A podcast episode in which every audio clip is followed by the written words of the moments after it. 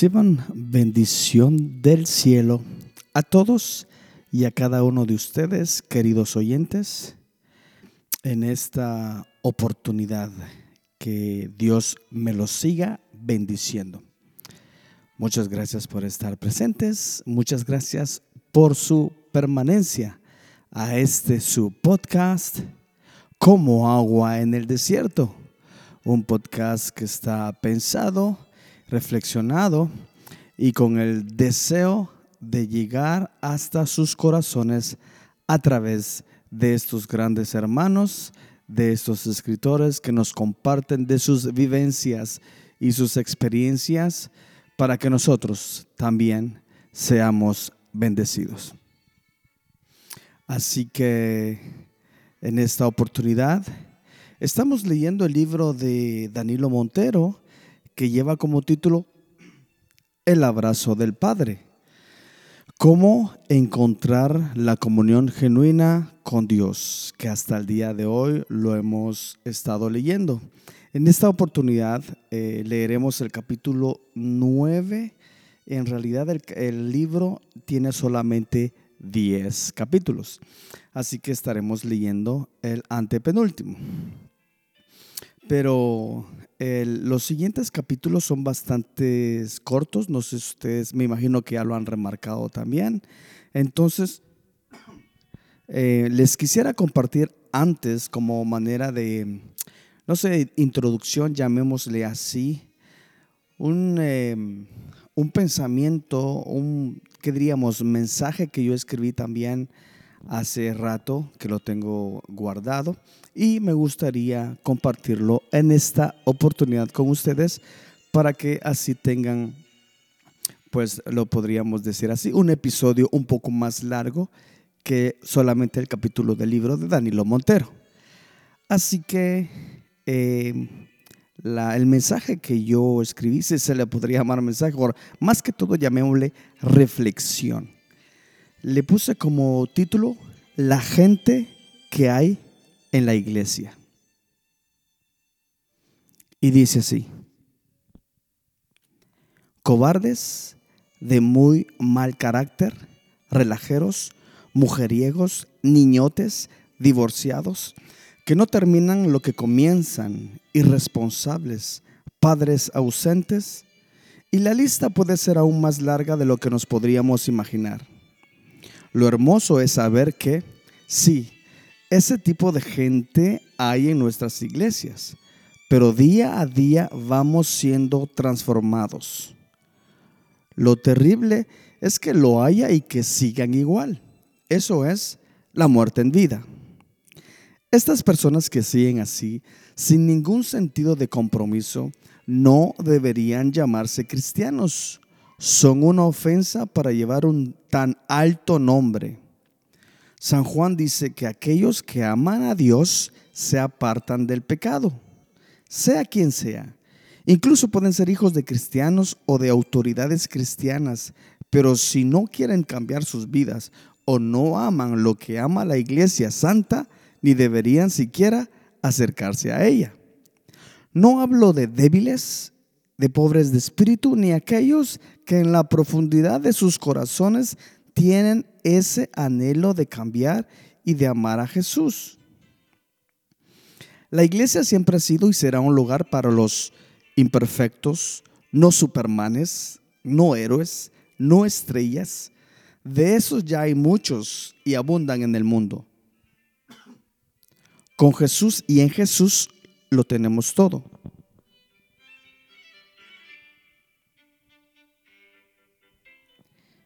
Permítame que se me perdió. Aquí está. Él para la iglesia lo es todo. Él todo lo llena en todo. Cerca de Él nada nos hace falta. Él es nuestro inicio y nuestro fin. La iglesia sufre y falla y vuelve a caer cuando no hacemos de Jesús el todo de nuestros corazones. Estamos mal y seguiremos tomando el camino equivocado cuando querramos ser mejores personas, mejores ciudadanos, mejores amigos, maridos y padres ejemplares, y eso sea lo que nos impulse ir a la iglesia. Y de Jesús, nada. Todo esto nos sirve si a Jesús no le ponemos como nuestra primera y única prioridad. Nuestro único camino es Él. Lo primero es buscar su reino y todo lo que se relaciona con la persona de Jesús. Lo demás que viene por añadidura es lo de menos. ¿De qué hablaban todos los que pasaban tiempo, vivían con Jesús? ¿Cuál era su pan diario? ¿Acaso no hablaban, caminaban y actuaban como Jesús? ¿Acaso no fue Él la razón de su vivir y también el motivo de su muerte?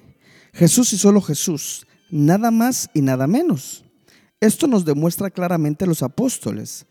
Todos, sin excepción alguna, hablan de una sola persona y todo lo que se relaciona a Él. Jesús, su vida, su muerte, su sacrificio, su cruz, su sangre, etc. Evidentemente antes de hablar, lo vivían, andaban con Él, hablando como Él. ¿Acaso no por eso Pedro lo negó tres veces? Porque se parecía mucho a Él. Me llama la atención el apóstol Pablo de cómo en sus cartas, en todas, cuántas veces menciona el nombre de Jesús. Cuán enamorado, cuál enamorado hablará de su enamorada.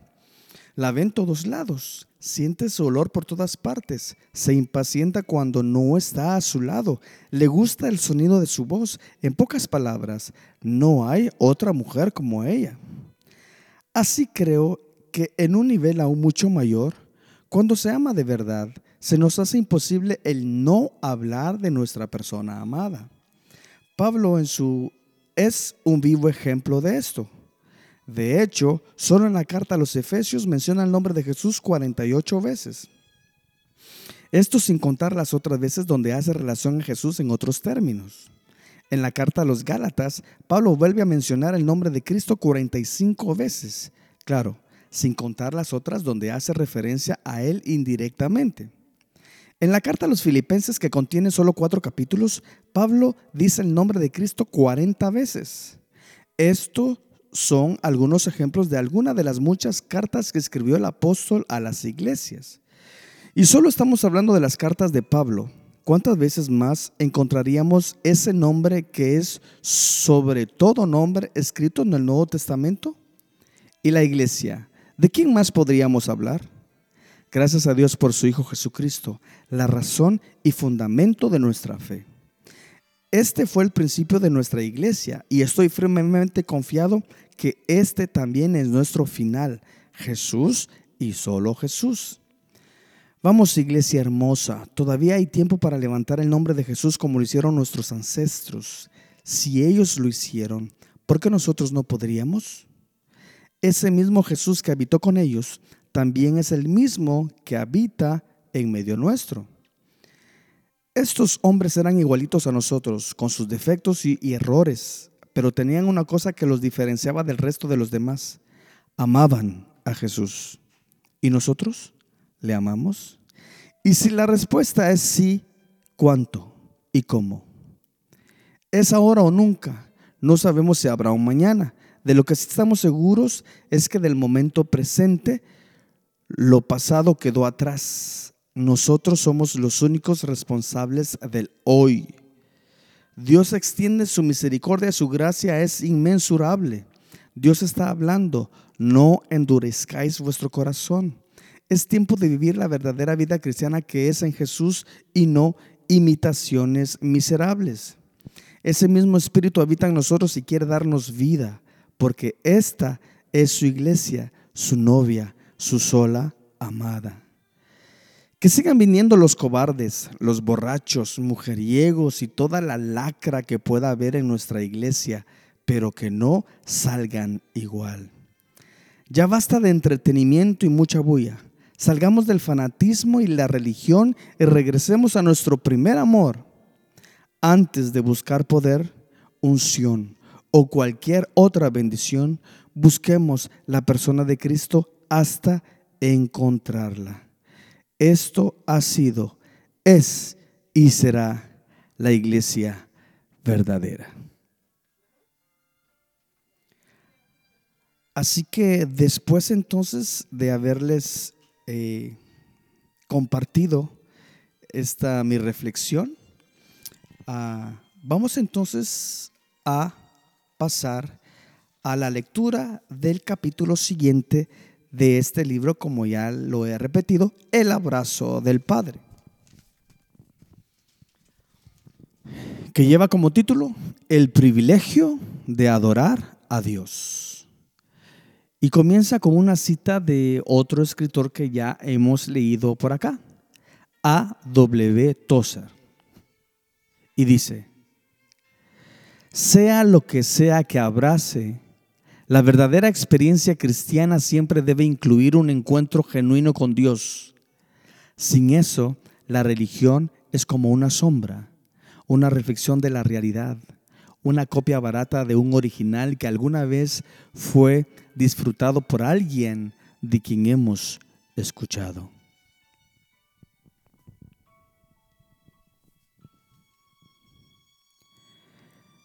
Comenzamos con la lectura del capítulo, entonces habíamos dicho que va como título El privilegio de adorar a Dios. Y dice así. Isaías capítulo 6 es un texto clásico en cuanto al tema de la adoración. Allí se registra el encuentro que el profeta tuvo con Dios y que marcó su vida. Este hecho nos describe en esencia lo que es adoración. Se nos dice, en el año que murió el rey Usías, vi yo al Señor sentado sobre un trono alto y sublime, y sus faldas llenaban el templo. Por encima de él habían serafines, cada uno tenía seis alas, con dos cubrían sus rostros, con dos cubrían sus pies, y con dos volaban. Y el uno al otro daba voces diciendo, Santo, Santo, Santo, Jehová de los ejércitos, toda la tierra está llena de su gloria. Y los quiciales de las puertas se estremecieron con la voz del que clamaba, y la casa se llenó de humo. Entonces dije, ay de mí, que soy muerto, porque siendo hombre inmundo de labios y habitando en medio de pueblo que tiene labios inmundos, han visto mis ojos al rey Jehová de los ejércitos. Isaías 6 del 1 al 5. Este texto contiene dos verdades importantes para destacar. La primera de ellas es que Isaías tiene el privilegio de contemplar a Dios en su gloria. El Señor corrió un velo e invitó a su siervo a mirar su majestad. Ese de velar es lo que hizo posible este encuentro y esa contemplación asombrada del profeta. Esto es en esencia la adoración. Isaías descubre que el Dios al quien él ha servido era mucho más sublime y más poderoso de lo que él pensaba. Isaías fue sacudido y estremecido por aquella visión. La gloria de nuestro Dios siempre escapará de lo que la mente humana pueda captar, entender e incluso soportar. Siendo un ungido del Señor, tuvo que caer de rodillas y clamar por su propia condición espiritual al mirar la majestad de Dios. Esta es la segunda verdad importante que encontramos aquí. Isaías respondió a la revelación de Dios de la mejor manera que un ser humano puede hacerlo. Se postró y clamó a Dios, ay de mí, reconozco mi condición y te necesito. De lo anterior se deriva otra verdad especialmente revelante. Antes de que podamos adorar, necesitamos que primero Dios se nos revele. ¿Sabes una cosa? En este sentido, Dios siempre ha dado el primer paso para que tú y yo podamos conocerle. Por eso estamos aquí, en conexión a través de este libro, porque Él se nos reveló y tenemos una fe en común. Resumiendo lo mencionado anteriormente, podemos decir, ¿qué es entonces adoración? Es prestar atención a la revelación de Dios, ya sea una especial, la Biblia, la revelación general, y responder a ella. John MacArthur un exitoso escritor cristiano declaró en un artículo de, la revista Disciple, uh, Journal lo siguiente. La esencia y el corazón de la adoración es un deseo intenso y no egoísta de darle a Dios. Ese deseo comienza con la entrega de nosotros mismos, luego la entrega de nuestras actitudes y nuestras posesiones, hasta que la adoración se convierte en un estilo de vida. Allen y Borrow citan a William Temple, quien define la adoración de forma profunda al decir, adoración es el despertar de la conciencia del hombre por la santidad de Dios. Adoración es, alimentar la mente con la verdad divina y limpiar la imaginación con la belleza de Dios. Abrir el corazón al amor de Dios y entregar la voluntad al propósito de Dios. El libro de los Salmos llama a la raza entera a adorar a Dios en la forma correcta. Tributad a Jehová, oh hijos de los poderosos, dad a Jehová la gloria y el poder Dad a Jehová la gloria de vida a su nombre. Adorar a Jehová en la hermosura de su santidad. Salmo 29.1. En el Salmo 104, David nos dice, Jehová, Dios mío, mucho te has engrandecido, te has vestido de gloria y magnificencia. ¿Cómo es que respondemos correctamente a un Dios con tales dimensiones de gloria y carácter? Adorándole en la hermosura de su santidad. Otro de los salmos, el 18, tiene una serie de declaraciones y confesiones del salmista delante de Dios que son maravillosas. En mi angustia invoqué a Jehová y clamé a mi Dios. Él oyó mi voz desde su templo y mi clamor llegó delante de él a sus oídos. La tierra fue conmovida y tembló. Se conmovieron los cimientos de los montes y se estremecieron porque se indignó él. Humo subió de su nariz y de su boca fuego consumidor. Carbones fueron por él encendidos. Inclinó los cielos y descendió. Y había densas tinieblas debajo de sus pies. Cabalgó sobre querubín y voló. Voló sobre las alas del viento Puso tinieblas por su escondedero, por cortina suya alrededor de sí, oscuridad de aguas, nubes de los cielos. Por el resplandor de su presencia, sus nubes pasaron, granizo y carbones ardientes. Tronó en los cielos Jehová, y el Altísimo dio su voz, granizo y carbones de fuego. Envió sus saetas y los dispersó, lanzó relámpagos y los destruyó. Salmo 18 del 6 al 14. Note las palabras con las que este hombre describe la intervención de Dios a su favor y al de sus hijos. No es simplemente retórica, la misma tiene que ver con la manifestación de Dios a un nivel y en una forma que no estamos acostumbrados a verlo. Nuestro Dios es terrible. Me pregunto si estamos respondiendo adecuadamente a ese Dios que se nos describe en los salmos. ¿Tenemos en mente esta clase de perspectiva acerca de Dios cuando cantamos una canción mientras terminamos de mascar un chicle? ¿Habremos perdido esa sensación de asombro que invadió al salmista al igual que a Isaías? Los discípulos subieron al monte con Jesús para estar en la presencia de Dios y ante su asombro, el rostro de Jesús fue transformado como el resplandor del sol. Sus vestidos resplandecían como una blancura que ningún jabón podría conseguir jamás, nos dice el evangelista. Y como si eso fuera poco, mientras una nube de luz los cubría, una voz como de trueno dijo, este es mi Hijo amado en quien tengo complacencia. ¿Qué estarían pensando los discípulos? Quizás decían entre ellos, creímos que estábamos con Jesús nuestro amigo, el cuate. Con él hemos jugado, hasta le hicimos bromas ayer. Pero, ¿quién es este que está con nosotros? ¿Qué clase de hombre es este que está caminando con nosotros? está vestido de carne como nosotros, pero por dentro tiene algo que no entendemos, una gloria que es más sublime que los cielos enteros. Los discípulos se derritieron como mantequilla a sus pies. En el dramático desenlace de la historia de Job, el Señor toma la palabra para cuestionar los argumentos de sus amigos. En su eterna sabiduría, el Señor confronta las limitaciones del hombre ante la vastedad de su poder y conocimiento.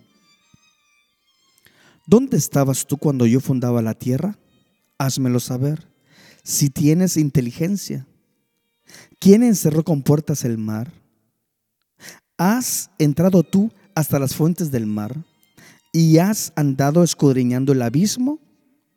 ¿Te han sido descubiertas las puertas de la muerte y has visto las puertas de la sombra de la muerte? ¿Por dónde va el camino a la habitación de la luz? ¿Quién repartió conducto al turbión y caminó a los relámpagos y truenos? ¿Podrás tú atar los lazos de las Pleiades o desatarás las ligaduras de Orión? ¿Sacarás tú a su tiempo las constelaciones de los cielos o guiarás a la osa mayor con sus hijos? ¿Quién puso la sabiduría en el corazón o quién dio al espíritu inteligencia? Job 38, 31, 32 y 36.